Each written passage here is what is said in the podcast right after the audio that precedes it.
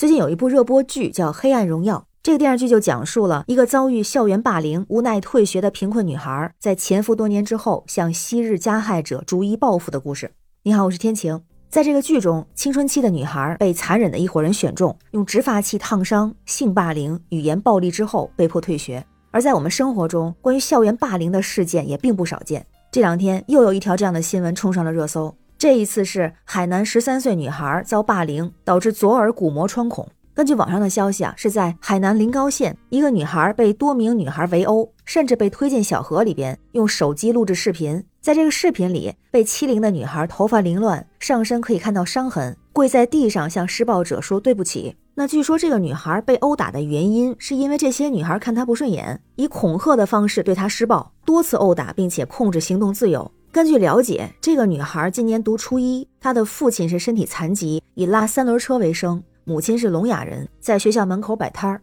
被打女孩的舅母说啊，检查报告单显示，女孩的左耳骨膜可见穿孔，而且医生也告知家属，女孩的眼睛有异物插入，造成了视力下降，并且属于不可逆的损伤，难以恢复。据说目前当地教育局已经展开调查，公安部门正在尝试协调双方家属处理后续事宜。那网友们看到这个新闻之后，表示非常的气愤。有看过视频的网友就说太恶劣了，打人者边打边笑，十几岁的孩子怎么那么阴那么狠？这个女孩也太可怜了，真的好心疼，必须要曝光施暴者，必须严惩。也有人说，他对受害的孩子来说会有太多的影响，比如根据之前的一些报道，会对孩子的身心健康有损害，会对学习成绩有影响，对社交能力有影响，甚至影响家庭关系和社会稳定。就想想《黑暗荣耀》那个剧中的受害者，虽然成年之后身体脱离了危险，但是心理上仍然在发炎，甚至失去了活着的目标。但在剧中，他选择的是一一报复。有看过这个剧的网友就说啊，校园霸凌者就应该和那个剧中的施暴者一样，尝到自己的苦果。可现实却是，校园霸凌好像屡禁不止。大家纷纷讨论，这到底是为什么？是不够重视吗？有人说不是，因为现在好像各级各类部门，包括教育、公安、妇联等等，都加强了对校园欺凌事件的打击力度。其实这样的事件以前也有发生，但是现在报道的比较多，这也说明各个方面对这个事情比之前更重视。但是校园霸凌事件还是多有出现。有网友提到的说法很扎心，就是告诉老师不一定管用，告诉家长不一定管用。为什么这么说呢？有人分析了这么几点原因。一个是说，校园霸凌有很强的隐蔽性，比方说，不管时间还是地点还是行为上，学校老师都很难发现。还有存在较强的报复性，有一些曾经被欺凌的当事人，如果举报，有可能会遭受打击报复。在之前网传有一个视频里的施暴者，就直接威胁被打的女生说。如果你把事情说出去了，那咱们的事儿没完，我们还会把你更多的视频发出去。所以这些欺负人的孩子很可能缺乏道德底线和法律诚挚的清醒认识，也有一些孩子深受自己所处的不良家庭和家风影响很深，把自己的情绪发泄在受害人的身上。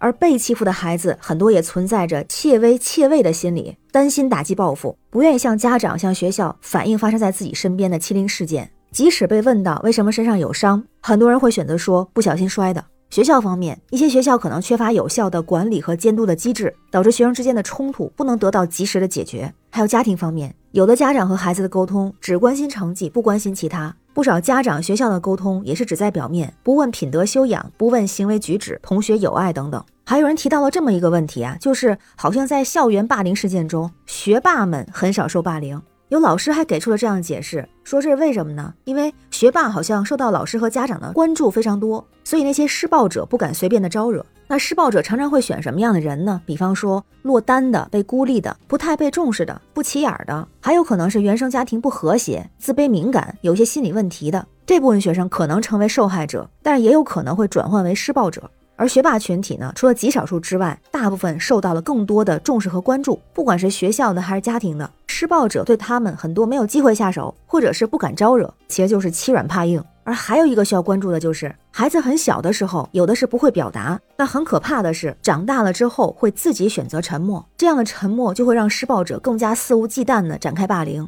而同时，也有一部分学生，有的时候为了保证自己不被欺负，也会加入欺凌的行列。于是有人提出了说这个问题要怎么解决？有不少人是这么说的：就如果普通学生遭到了校园暴力、校园霸凌，一定要告诉父母、告诉老师，还有学会和施暴者进行周旋，尽量拖延时间，明确的告诉他们打人是违法的行为，寻找机会逃脱，学会用法律的武器保护自己，及时报警。但是问题又来了。之前就有一位施暴者明目张胆的说过，报警没用，因为我们都没成年。那咱们可以看得出来，这个报警没用的说法当然是很无知，但是这也恰恰暴露了一个问题，就是校园霸凌很难杜绝的一个非常重要的原因——关于年龄。那去年三月有一个刑法修正案，对刑事责任年龄相关规定做出了调整，规定已满十二周岁不满十四周岁的人犯故意杀人、故意伤害致人死亡，或者以特别残忍手段致人重伤，造成严重残疾，情节恶劣，经最高人民检察院核准追诉的，应当负刑事责任。虽然看起来这个刑事责任年龄有条件的下调了，但是对于已满十二周岁不满十四周岁的人，只有几种恶劣的犯罪才会负刑事责任。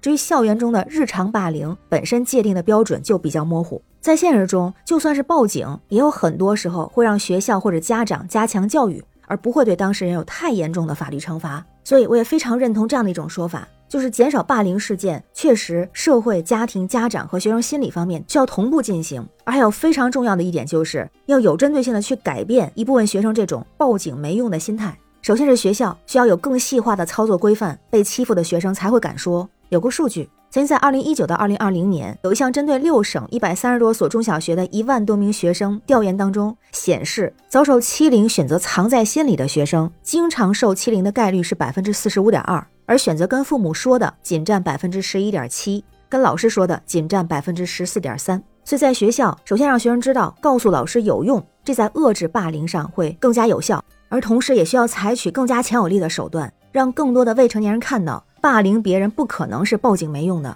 而是必须要付出沉痛的代价。只有真正的打击和遏制，才可能有效的避免。而针对校园霸凌的问题，我也非常支持立法解决。那关于新闻中的事儿，不知道您是怎么看？在您的身边有没有发生过霸凌的事件？欢迎在评论区留言，咱们一块儿聊。我是天晴，这里是雨过天晴，感谢您的关注、订阅、点赞和分享，也欢迎加入天晴的听友群，绿色软件汉语拼音天晴下划线零二幺四，让我们一起加油，为明天加油。